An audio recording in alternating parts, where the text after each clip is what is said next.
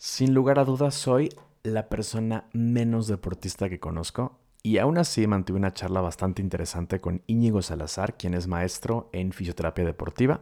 Hablamos sobre la medicina del deporte y también un poco de la medicina de la danza. Yo soy Yeyo Legorreta y esto es Ahí sí como no.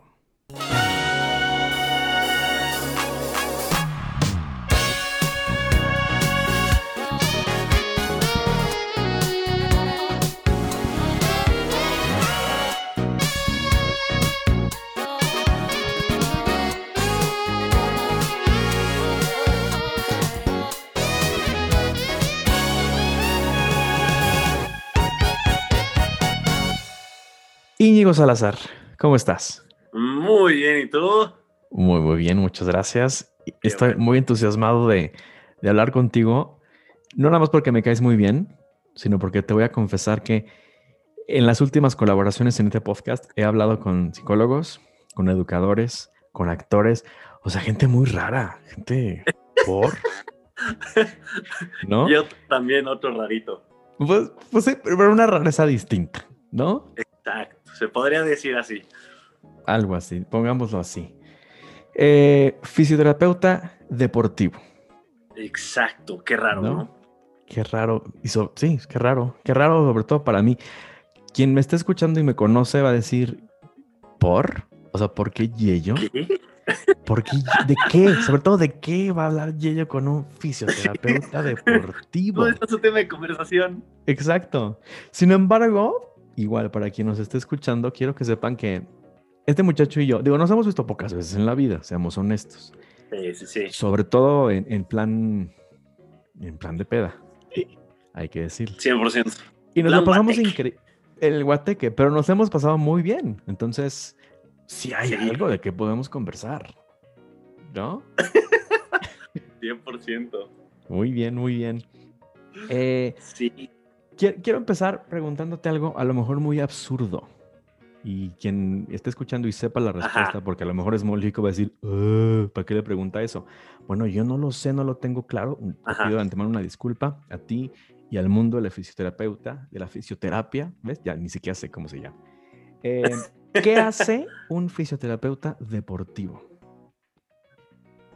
Mira, la fisioterapia tiene tiene varias ramas, literalmente como, como la medicina.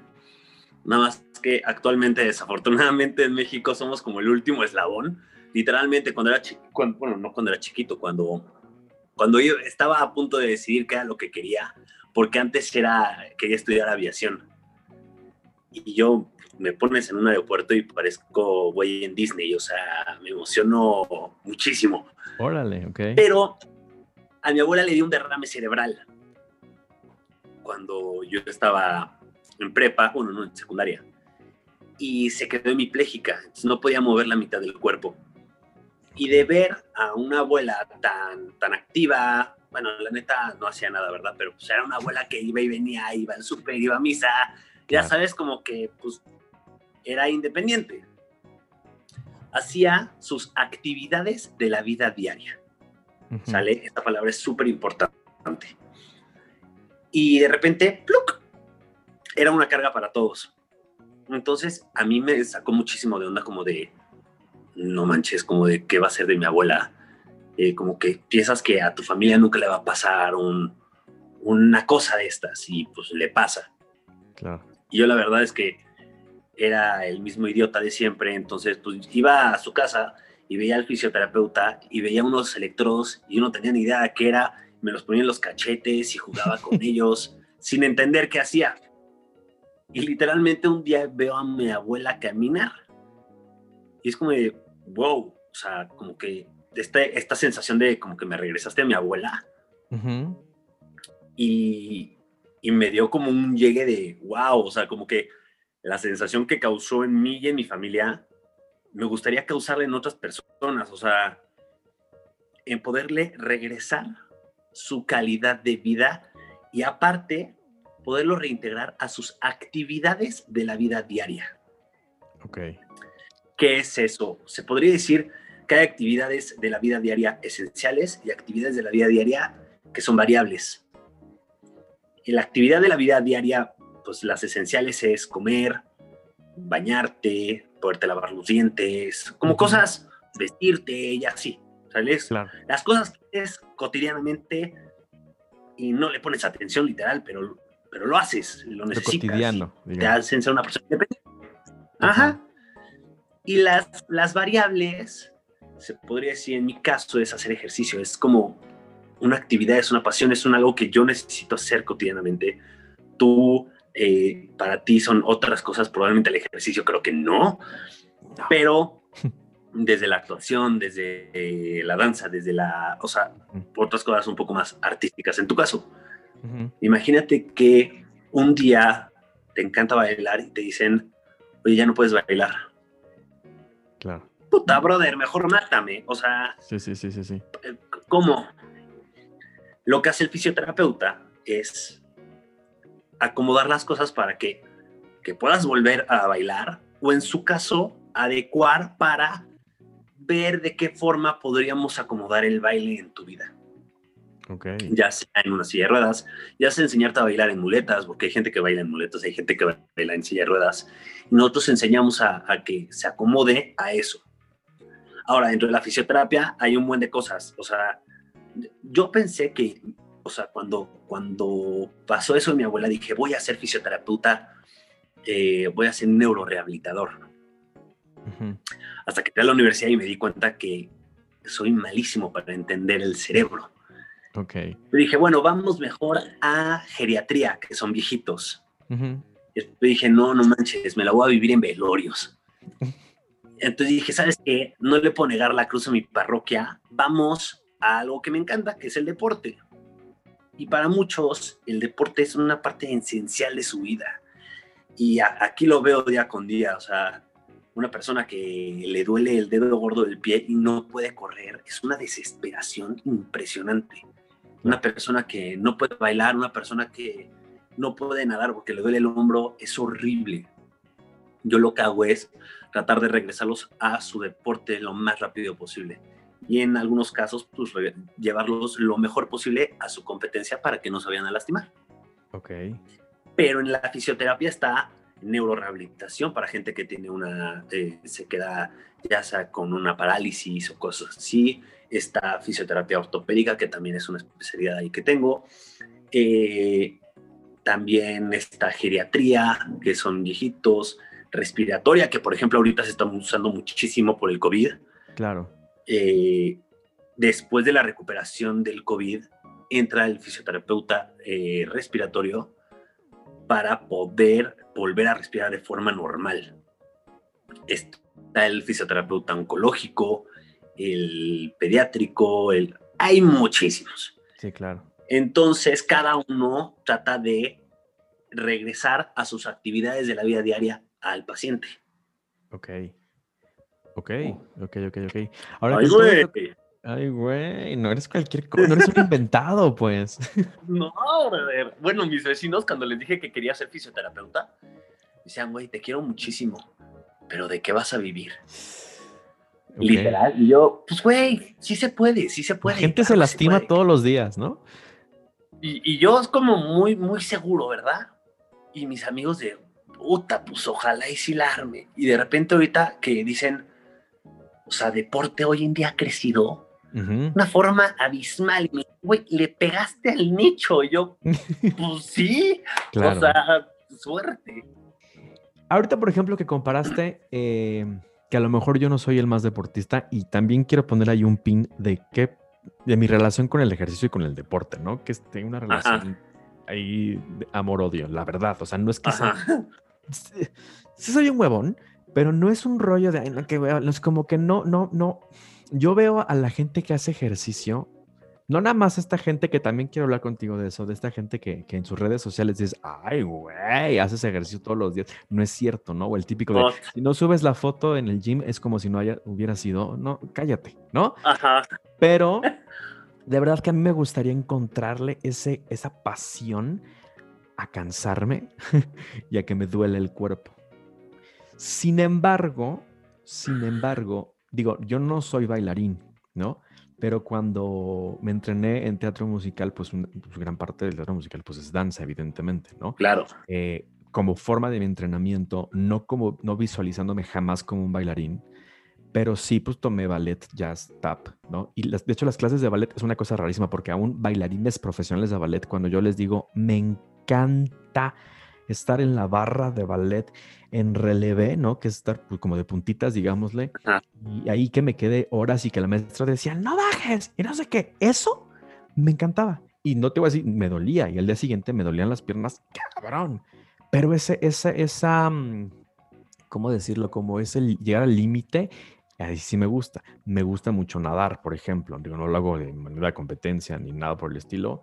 Me gustaría nadar más de lo que nado, pero, pero bueno, el chiste es que sí soy poco deportista. Volviendo un poquito a la danza que tú también lo mencionaste, me acuerdo mucho que justo cuando me rodeaba de muchos bailarines, cuando tomaba las clases de ballet, todo este rollo, yo escuchaba mucho, no nada más de mis compañeros, ya sea de mi edad o, sea, del mismo nivel de entrenamiento, sino de maestros y de bailarines profesionales que decían, es que se lastimó fulanito, o cuando yo me lastimé en la función, no sé con quién ir, porque no, digo, no que hubiera un fisioterapeuta o un médico específico para bailarines, pero ni siquiera sabían con quién ir porque no entendían las heridas que se habían hecho, no, no sé, cómo se habían lastimado y por lo tanto no saben cómo tratarlos, ¿no? Ahí, por ejemplo, eh, tú como fisioterapeuta deportivo, ¿sí podrías atender o has atendido a bailarines? 100%. Sí, sí, he atendido a...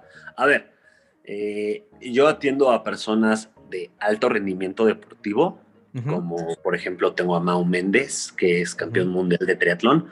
Eh, he atendido a Lorena Ochoa, que es ex campeona de, golf.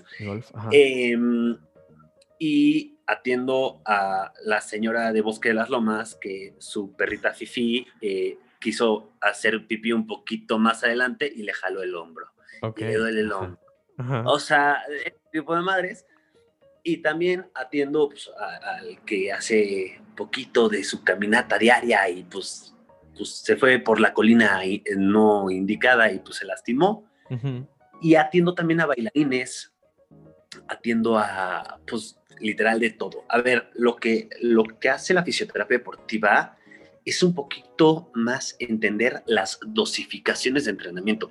No es lo mismo la carga de recuperación que le puedes meter a un viejito a la carga de recuperación que le puedes meter a una persona con muchísima condición y con muchísima fuerza. Claro. O sea, probablemente si un bailarín de ballet se lastima la rodilla, lo puedo sacar muchísimo más rápido porque si a un viejito le pido que me cargue 5 libras, a un bailarín de ballet le puedo pedir 50 libras y me las carga cagada de risa. Claro. Entonces es entender esa, esa, esos cambios en, número uno, en, el, en la fuerza que hay entre cada uno, y número dos, entender el movimiento que está generando que lo está lastimando. Por ejemplo, oye, estás saltando mucho, pero probablemente te falta un poco de fuerza en este y en este músculo, y por eso te estás lastimando la rodilla. O no estás cayendo de la forma adecuada, o cosas así. Es entender qué es lo que está pasando que lo está lastimando. Ok, ok. Pero sí, eh, fíjate que, bueno, pues es lo normal. Hay muchísimos más, hay más bailarinas mujeres que hombres. He atendido a muchas bailarinas eh, de ballet eh, y prepararlas de repente para las audiciones o para cambio como, es que no sé cómo se le dice, no soy bailarín, pero como cambio de nivel en el ballet. Sí, sí, sí. Como vienen desde antes para las, para las pruebas y que queden súper bien para poder hacer una buena prueba. Fíjate, eso es interesante, nunca lo había escuchado, porque como que solo he visto, he presenciado, ¿no? Que bueno, justo si cambio de nivel o si me quiero preparar para una edición, para una función, para dar el rendimiento, que no es lo mismo tomar dos, tres veces clases de ballet a la semana que dar ocho funciones a la semana, ¿no? Mm, como que yo me había, yo había escuchado, y quizá mal yo, pues no tengo la información adecuada, pero siento que muchos de mis compañeros y gente que conozco del medio, como que sí es de, pues la práctica, ¿no? La práctica hacia el maestro, pero no, pues también tienes que entender tu cuerpo y que un profesional del cuerpo te diga, sí, mana, pues no es por ahí tampoco, porque vas a acabarte lastimando, cansando, eh, desgarrando antes de llegar siquiera a estrenar, ¿no? Por ejemplo. Claro, claro. Es, es, es muy chistoso porque yo, eh, parte de mis estudios los hice en España y era impresionante cómo llegabas a, estabas en el hospital y llegabas con el paciente y, hola, ¿cómo estás? Oye, pues, ¿cuál es tu motivo de consulta? Y no, la verdad es que nada, eh, nada más quiero ver eh, que me cheques cómo estoy, soy jugador de fútbol y pues quiero ver un poco, pues, eh, qué tanta probabilidad o cómo me ves o qué puedo hacer, qué puedo mejorar. es como, es neta. O sea, como, wow. O sea, el, el, fisioterapeuta en España es muy importante. En Estados Unidos, por ejemplo, eh, o sea, en, en, Europa es muy, muy la cultura de la prevención y para eso van con el fisioterapeuta. En Estados Unidos, si tienes un problema ortopédico, el que da de alta en un hospital de un problema ortopédico es el fisioterapeuta. Ok. El fisioterapeuta decide cuándo sale. Porque yo sé cuándo estás listo para poder salir. Un ortopedista te operó y tan tan. Claro. Y el fisioterapeuta en México no existe. Todavía no está la cultura. Está arrumbado en la esquina porque la gente viene cuando ya no puede del dolor o cuando lo operaron y el, y el doctor le dijo, pues chance, necesitas fisioterapia. Pero no está esta parte de, oye, quiero saber cómo estoy o me quiero preparar para tal evento. Sí, a ver, no te voy a decir que no, que nadie lo hace. Sí, sí, la gente sí lo hace y cada vez ha crecido más esta cultura de preparar un evento, un, algo importante deportivamente, pero siguen pañales. Entonces, por ejemplo, bailarines me tocan muy poquitos para prepararlos para un evento. Pero yo lo que hago es ver cómo están muscularmente, si hay alguna sobrecarga muscular, si hay alguna contractura, si hay alguna lesión por ahí. Porque no es lo mismo como tú dices, echar el baile coquetón tres veces a la semana o prepararte en saltar y saltar y saltar y saltar y saltar, en bajar y bajar y bajar y bajar y hacer fuerza abismal, se la viven en el gimnasio durísimo para poder saltar más, para poder ser más potentes, para poder ser más estéticos y el cuerpo se va desgastando. Yo lo que hago es darle al cuerpo la recuperación que necesita para poder seguirse, para poder desgastarse otra vez. Ok. O sea, entonces llega el evento con las piernas a tope, súper recuperado para poder hacer una buena presentación. Está padre, está, está muy interesante, pero sí, creo que estoy de acuerdo contigo. Creo que la fisioterapia en México no es tan visible, por así decirlo, ¿no? No, no, es tu primera opción. O ya que te lastimaste, ya que te mandan con el fisioterapeuta, ¿no? Ya te das cuenta, una, o sea, normalmente muchos llegan por me lastimé. Ok, hay que hacer esto, esto, esto y esto. Y ya de repente ya vienen antes de que se vayan a lesionar porque entendieron la mm. importancia que es no lastimarse. Claro, claro, claro, claro, claro. Ahora, ya hablamos un poquito de, lo que haces con deportistas, de lo que haces con bailarines, como justo de alto rendimiento, ¿no? Em, no sé qué tan válida se me pregunta. Eh, incluso tú lo mencionaste y me gustó mucho al principio, ¿no? Con, tu abuela. Las actividades cotidianas. Porque no necesitas estar haciendo ejercicio para lastimarte, ¿no? oh, 100%. O sea, mi pregunta, y, te voy a explicar por qué, mi pregunta es, ¿en qué momento sé que debo ir al fisioterapeuta? Por ejemplo, yo me acuerdo que hace, no sé, fue como 3, 4 años, ¿no? Y me da vergüenza contar esta anécdota, ¿eh? Pero yo, a pesar de no ser el más deportista, no me suelo lastimar mucho, ¿no?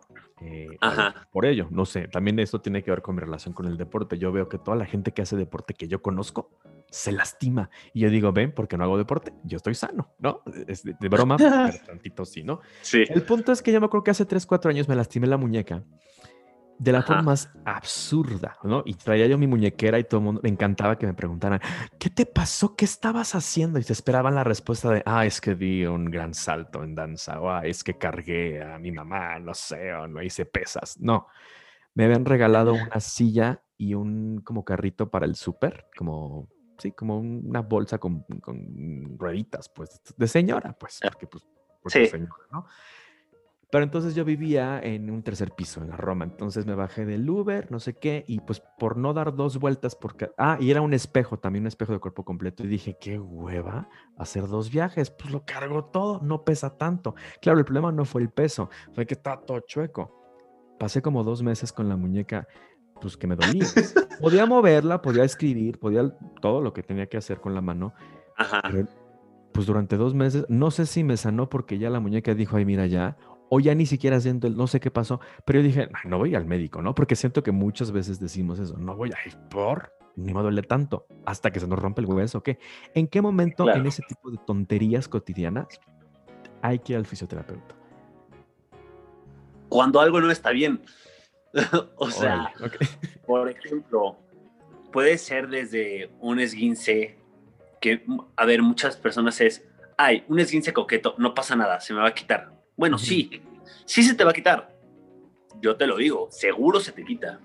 El problema número uno es que el... cuando nosotros nos lastimamos, de repente es, ah, ya no me duele, me voy a dejar ir como gorda en tobogán cuando me deje doler. Y así no es porque no, no funciona porque el cuerpo sigue inflamado. Entonces, al inflamarse, no va a tener la misma capacidad funcional para poder dejarse ir como gordo en tobogán. Entonces, ok, me lastimo. Entonces, ay, hijos, ay, me duele cuando corro, me está doliendo cuando corro. Bueno, ya se me quitará. Sí, pero cuando te esguinzas, por ejemplo, este ejemplo, eh, la articulación de la, del, del, tobillo queda como suelto. O sea, a la larga te puedes ir lastimando más y más y más y más. Y de repente es el típico futbolista que le preguntas, oye, ¿cuántos esguinces llevas? Ah, 10 de un lado y 9 del otro. Brother, no, o sea, no es así. Una persona que tuvo un esguince tiene que, o sea, yo tengo que ver qué tanta estabilidad perdió, qué tanta fuerza perdió y qué tanta inflamación para evitar que se vuelva a esguinzar. El de la muñeca, igual, hay que ver qué pasa desde un dolorcito muy leve para evitar que se agrave o para evitar alguna lesión a futuro. Claro. ¿Por qué? Porque hacemos desde una simple compensación de que en vez de escribir tantito extendido, doblamos un poquito más, pues así ya no nos duele. Entonces, pues, pues, así escribimos y a la larga te está doliendo el codo. Claro. Entonces es buscar eso, que no te vuelva a pasar. Porque por algo te lastimaste. Claro por cargar una. Bueno, por no dar las vueltas, por eso dicen que el flojo trabaja dos veces. también, también, también. Ahí ves que uno es cerco. Un poquito. Yo no, yo jamás. Pero. Oye, y tengo un ejemplo muy contrario a ese. No, no muy contrario, pues, pero. Ajá. Eh, tengo un familiar. Así yo, yo en consulta aquí. Tengo un familiar. ¿Qué, qué, qué, le, ¿Qué le receto? Tengo un familiar que, al contrario, toda su vida fue súper deportivo. Bueno, no deportista, pero sí corría maratones, caminaba en los viveros todos los días, eh, participaba en mil cosas. En las fiestas familiares bailaba el gallinazo como Mario Besares. Este, era, era una cosa impresionante. Hoy en día tiene mucha dificultad para caminar, para, o sea, pues camina, pues no es que, ¿cómo decirlo? Le duele la espalda a los cinco minutos de estar parado hay que ponerlo en una silla con ciertas especificaciones. O sea, y entonces, digo, creo que ya más o menos lo explicaste con todo lo que dijiste al principio, pero es de, entonces, él que sí hizo ejercicio, ¿qué pasó ahí? ¿No? esa es una muy buena pregunta, porque muchas veces la gente es como de, yo no hago ejercicio porque pienso en mi vejez. El muy, muy y el nada, nada son igual de, malos para la vejez. Por ejemplo, yo hago mucho ejercicio, yo hago Ironman, entonces eh, eso pues puede ser que a la larga pues me cobre un poco de factura, pero, pero pues yo lo amo, ¿verdad? Pero, ¿qué es lo que pasa? Eh, tú lo has visto en, en el día a día, ¿sale? De 15 años para acá, los celulares han cambiado, las televisiones han cambiado, eh, la ciencia ha cambiado y la medicina también. Y el deporte también tiene ciencia. Ok. Entonces, para, o sea, lo que se ha visto día con día es cómo mejorar la gesta deportiva. Antes se creía que correr con talones era lo correcto, correr como caminas. Hoy en día se sabe que no. ¿Por qué? Porque le metes muchísima presión a las articulaciones y a la espalda. Hoy en día se sabe que tiene que correr un poquito para adelante y un poco como de puntas, caer con, con los metatarsos, con los huesitos del pie, como de, adelante, el antepié. Los tenis, los tenis hoy en día tienen mucha más ciencia para evitar eh, pues energía acumulada en los choques con el talón, para correr de una forma mucho más ergonómica y así. Entonces se ha investigado tanto en los accesorios deportivos como en la técnica de, eh, de ese deporte, del deporte que sea. Entonces no es lo mismo el que corrió en el 85 al, al, que corre en el 2020. O sea, son técnicas totalmente... O, por ejemplo, la típica me encanta cómo se pone hoy en día una película de boxeador. Pues una mano adelante y una como en el ojo, como en el pómulo. Y cómo peleaban antes en las películas de Tintán y así, peleaban como viendo los puños a ellos. bueno, las técnicas han cambiado por algo, porque, porque han mejorado y saben que es mejor para. Por eso se rompen récords mundiales, por eso todo el mundo lo hace, o sea, saltan más, van más rápido, se vuelven más competitivos, porque esta ciencia busca la efectividad en el deportista. Y una de las efectividades en el deporte es evitar que se lesionen. Ok. Entonces, probablemente, o sea, no es lo mismo el que corre a estas, o sea, en estas épocas al que corrió en el 80, en el 70, que corrían con talón, que traen como una, unas técnicas nada apropiadas, que hoy en día el fisioterapeuta junto con, ya hoy en día tendría que ser con el ortopedista, con el neurólogo, tratar de quitar esas lesiones que fueron provocadas por años de mala técnica. Claro. O sea, sí, corriste, corriste, hiciste mucho ejercicio, pero lo hiciste mal durante 20 años. La gente creía que lo hacías bien, pero Nelson, brother. Híjole. ¿Ves? Por eso mejor no hacer nada como yo. No, sí hago, o sea, me gusta caminar, me gusta nadar y todo, pero no, tampoco soy así de, si no voy al gimnasio, me muero.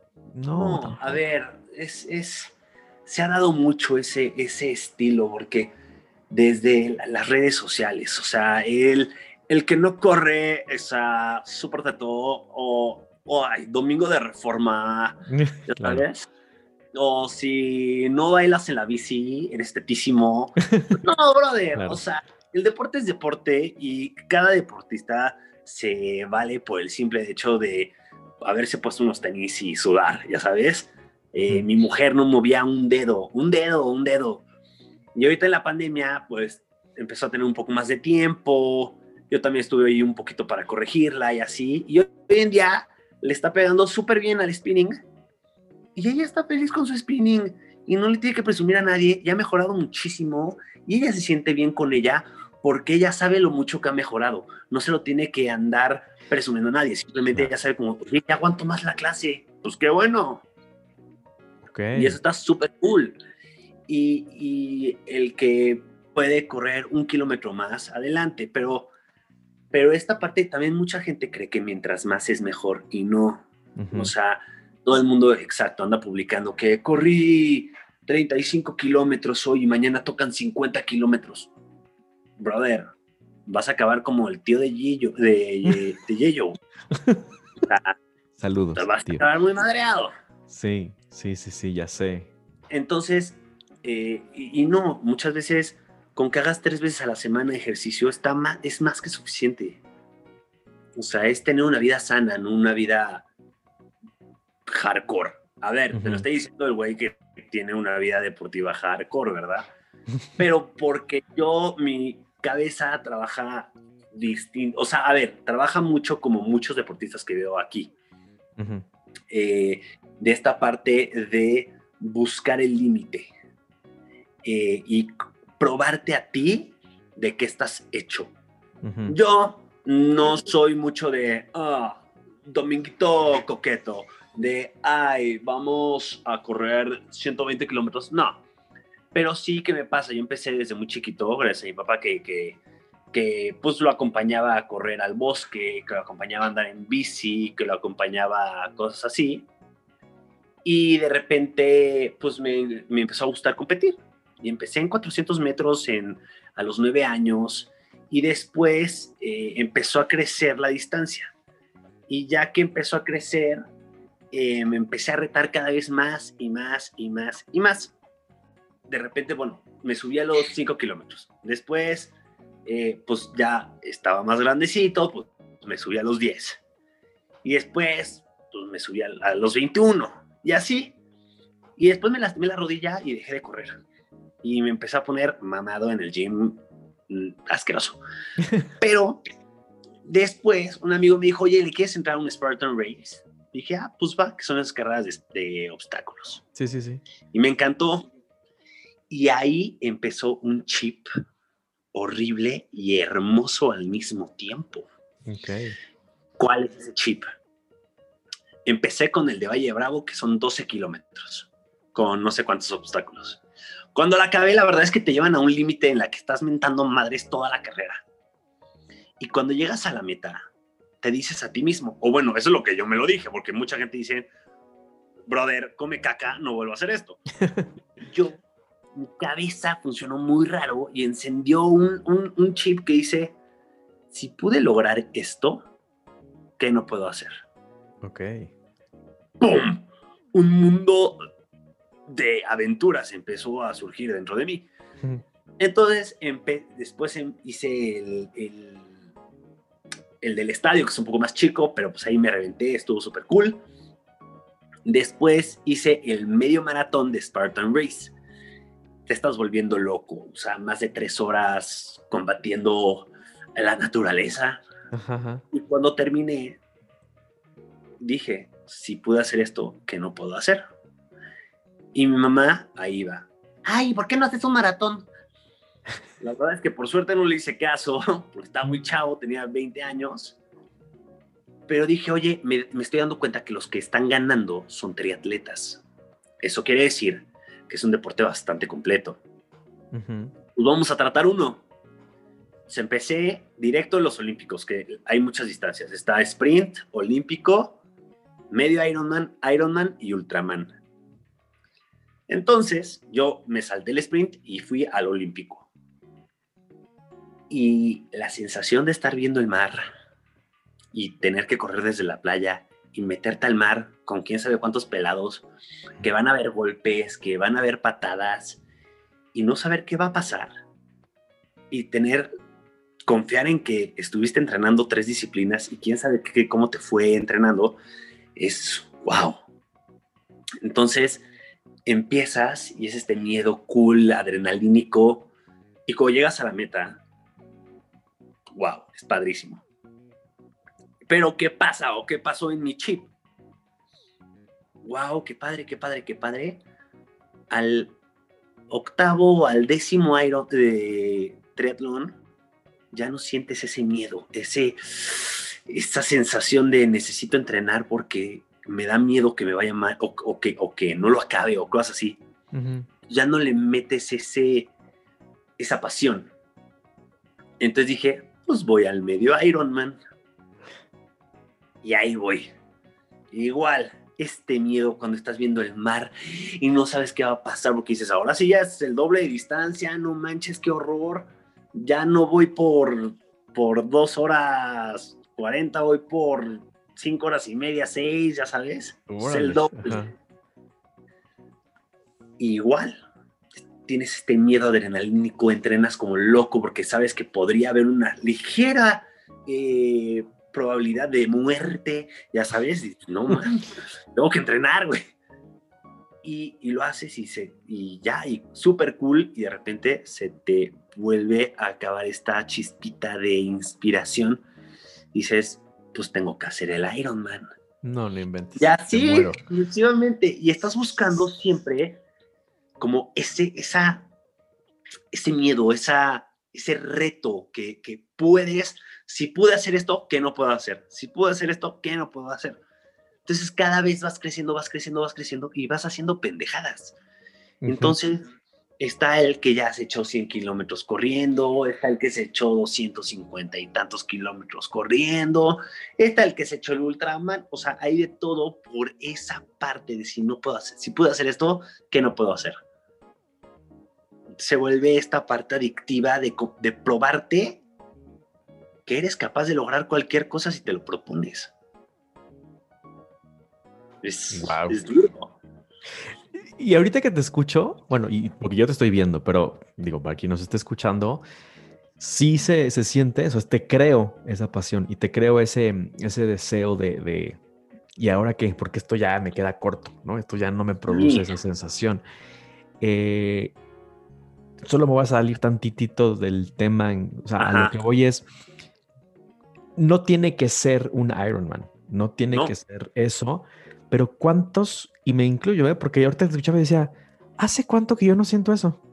¿No? Por nada. O sea, amo mi trabajo, amo lo que soy, amo a todo, pero, pero así, justo ahorita dije, ay, creo que estoy en ese punto. Y no quiere decir que voy a renunciar y que ahora voy a intentar estudiar otra cosa. No, mm. pero ¿qué cosas en nuestras vidas se vuelven tan cotidianas que nos lastimamos cotidianamente Que, que, que, perdemos esta sensación de ¿y ahora qué? ¿Qué sigue? ¿No? Que, insisto, no tiene que ser el ejercicio como tal, per se, pero, pero ¿qué, qué, qué, qué sigue? ¿Qué sigue? ¿Qué sigue? ¿Qué sigue? ¿No? Sí, no, eh, es, no, no tiene que ser en el deporte y no, tiene que, no tienes que hacer un Ironman para probarte de qué estás hecho. O sea, claro. hay gente que eh, laboralmente puede probarse cosas eh, increíbles hay gente que con, diferentes cosas, o sea, no tienes que competir y demostrarle a alguien, ah, fui mejor que tú y por eso yo, claro. no.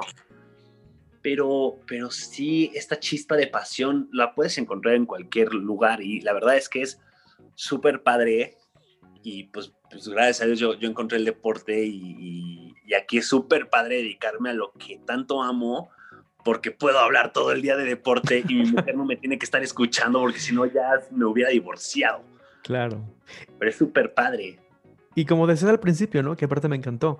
Eh, le, doy chance a, otras personas para que disfruten como yo disfruto el deporte, ¿no? Claro. con esas palabras más o menos lo dijiste y eso está bien padre.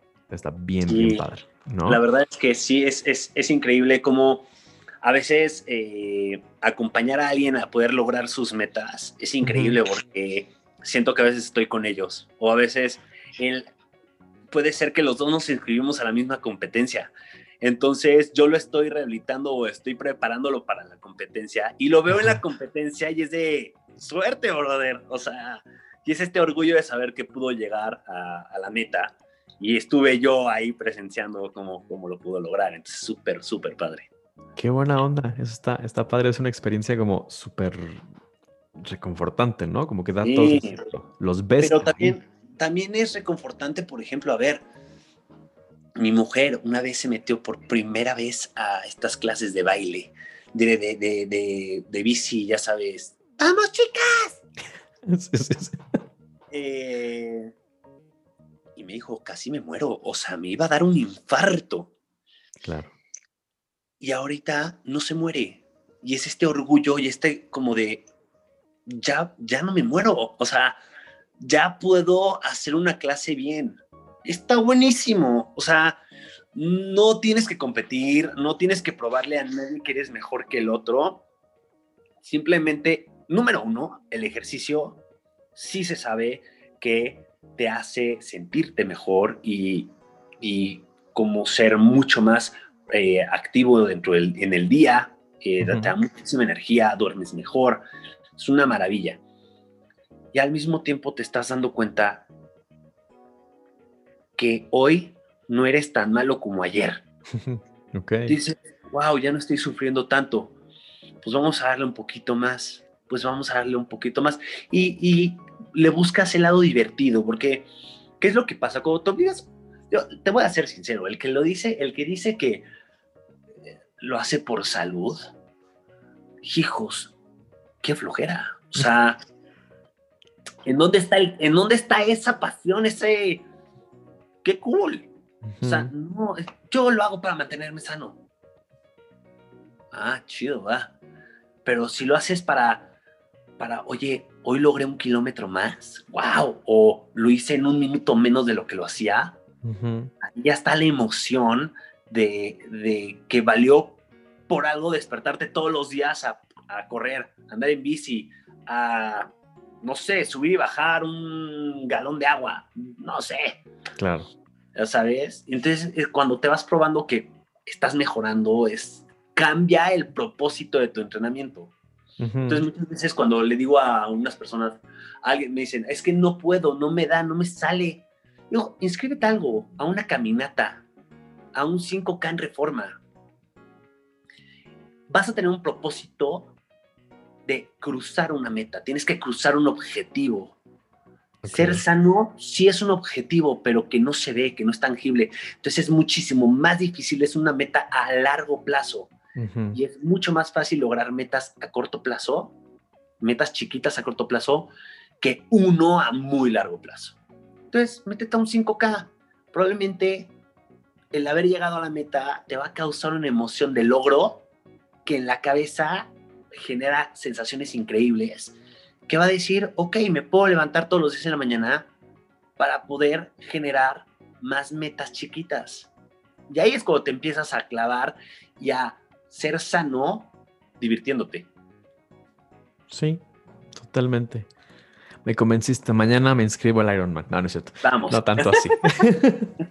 buenísimo, buenísimo, buenísimo. Oye, ya casi para cerrar. Ajá. Eh, mencionas, por ejemplo, que tu mujer eh, ahora con la cuarentena, con la pandemia, el confinamiento, porque ya llamarle cuarentena es una ridiculez, ¿no? A menos que vayas de 40 años. Ahí sí, eh, ¿Qué tal parece? Pero tu mujer empezó a hacer más ejercicio eh, y ahora ya está, o sea, tiene sus propios retos y está dándose cuenta de los resultados y está muy satisfecha. Ahora, ella tiene la fortuna de tener a un fisioterapeuta que la va entrenando y la va diciendo esto sí, no te lastimaste, lo que sea, en casa. Pero la realidad es que la gran mayoría de la gente no tiene esa, ese privilegio, ¿no? Ese, e, esas prestaciones, digamos.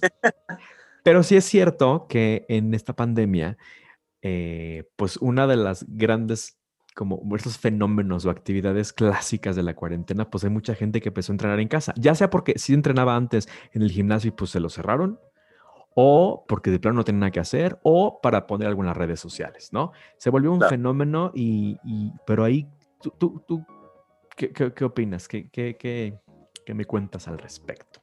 Mira, número uno, no me voy a morir de hambre.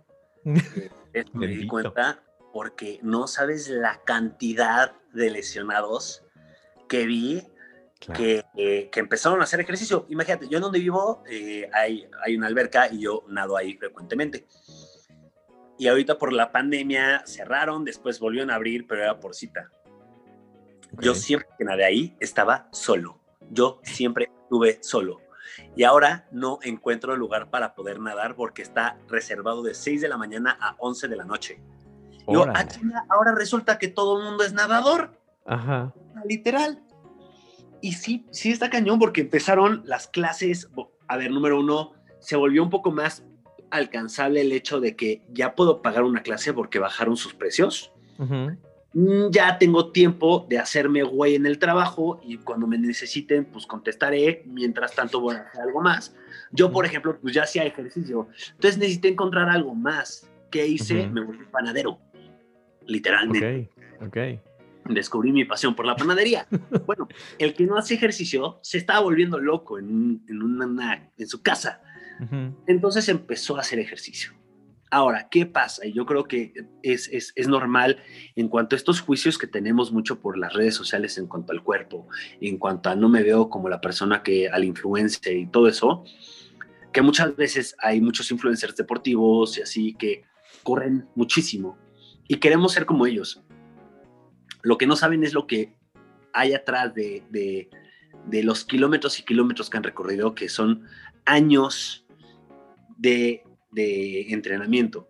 Entonces, ¿qué pasa? De repente están haciendo una sesión de entrenamiento diario. Brother, si no te movías, no pidas poder aguantar una sesión de entrenamiento de lo que quieras. ni de macramé, ni de origami, te van a doler los dedos. Sí, claro. O sea, es, hay que ser coherente, no podemos cambiar un estilo de vida de la noche a la mañana. Nuestro cuerpo se tiene que ir adaptando. Entonces aquí yo vi gente con desgarres musculares, gente con esguinces, gente con fatiga muscular muy fuerte, porque nadie les enseñó a cómo dosificarse. o, uff, esto es cañón. Eh, a ver, en casa no tanto, porque pues cuando para, cuando estás cansada, pues mandas a la chingada al maestro de, que está enfrente de la televisión y descansas. Pero de repente empezaron a abrir, por ejemplo, las clases en, Chapultepec o las clases arriba de los edificios. Entonces, como está en aire libre, puedes tomar clases arriba del edificio. Pero, eh, puta, qué oso cansarme y qué oso dejar de pedalear. O sea, porque la, de al lado está aguantando como si nada. No, yo, yo sí tengo que aguantar. O sea, yo también no puedo hacer el oso. Empiezan a llevar su cuerpo a un límite irreal. Entonces ahí empiezan las lesiones y tenemos que entender que la que estaba al lado de ti hace un par de años también sentía esa vergüenza, pero que no es malo, es normal cansarte, es normal ser novato. O sea, te vas a reforma un domingo cuando no había cuarentena y está el que trota y está el que va como gacela y no pasa nada el que va como Gacela no dice, ah, qué teto que va trotando. No, él está en su mundo y él está corriendo por él, no para probarle al de al lado. Es un pendejo. No. Entonces, tenemos que ser muy eh, pues, responsables y conscientes de que todo lleva un proceso. Y a veces tenemos que entrenar poquito. Al principio son metas chiquitas, o sea, aguantar una clase. Si me canso, paro. Cuando estemos empezando un entrenamiento, no tenemos que creer que vamos a hacer lo que queremos ser de la noche a la mañana, que lleva un proceso. Entonces, si queremos meternos una clase, no pasa nada si nos cansamos y paramos. Es normal, todo el mundo se ha parado, todo el mundo se ha cansado.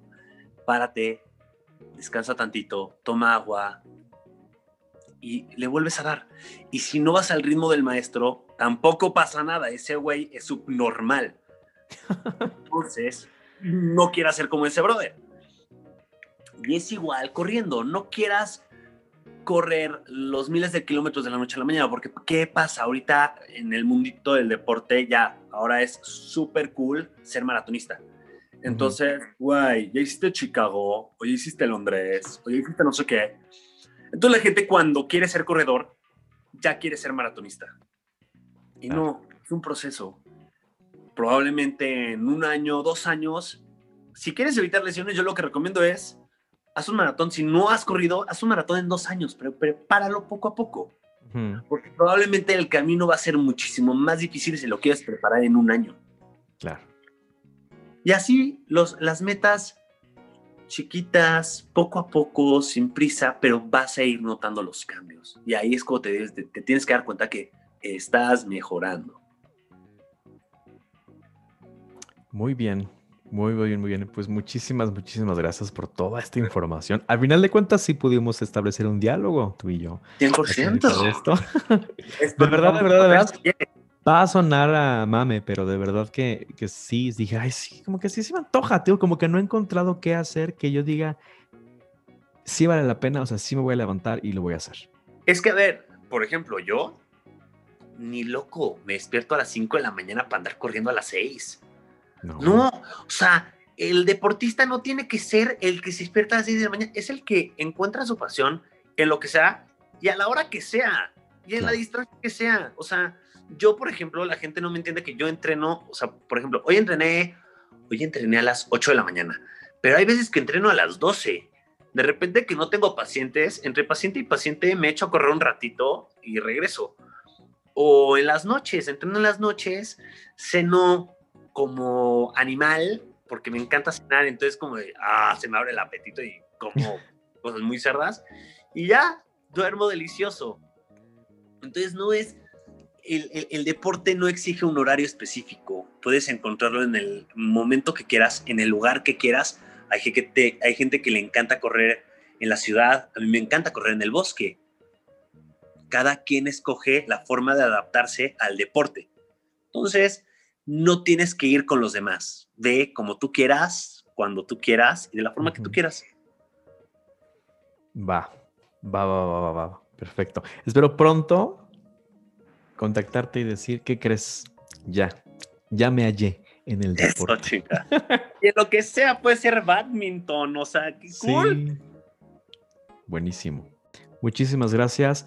Eh, para quien nos esté escuchando, compártenos tus redes. Sé que tienes por ahí este Besalio Clinic. Cuéntanos si quieres qué es esto, dónde pueden contactar. Besalio Clinic. Besalio Clinic es eh, la clínica en la que, en la que, en la que he trabajado y he construido en estos tres años, que es de fisioterapia deportiva y ortopédica. Entonces no tienes que ser el mejor maratonista, puede ser que hayas paseado a Fifi y te lastimó tu perro. Eh, está en, eh, en Lomas de Vistahermosa. Lomas de Vistahermosa está entre Santa Fe y Bosque de las Lomas. No es tan lejos como muchos creen. Es fácil de llegar. Y bueno, nos pueden contactar desde la página de Instagram, que es Vesalio Clinic, Vesalio con V. O también, bueno, me pueden contactar en mi Instagram, que es Íñigo Salazar. O bueno, ajá, sí. No, Íñigo Sal.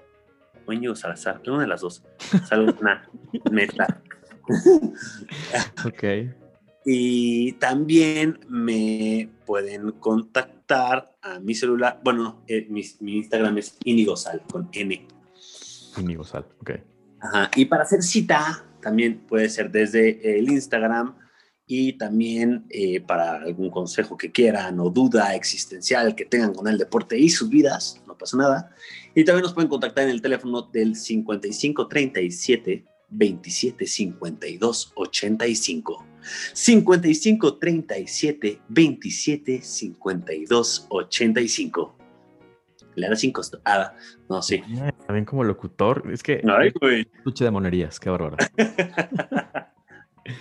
Perfecto, pues muchísimas gracias por compartir tu experiencia, compartir tu, tu risa, compartir tu Instagram y pues esta es tu casa cuando quieras regresar. Mil gracias, mil gracias. Em, Muchas gracias por la oportunidad y por, por tu espacio.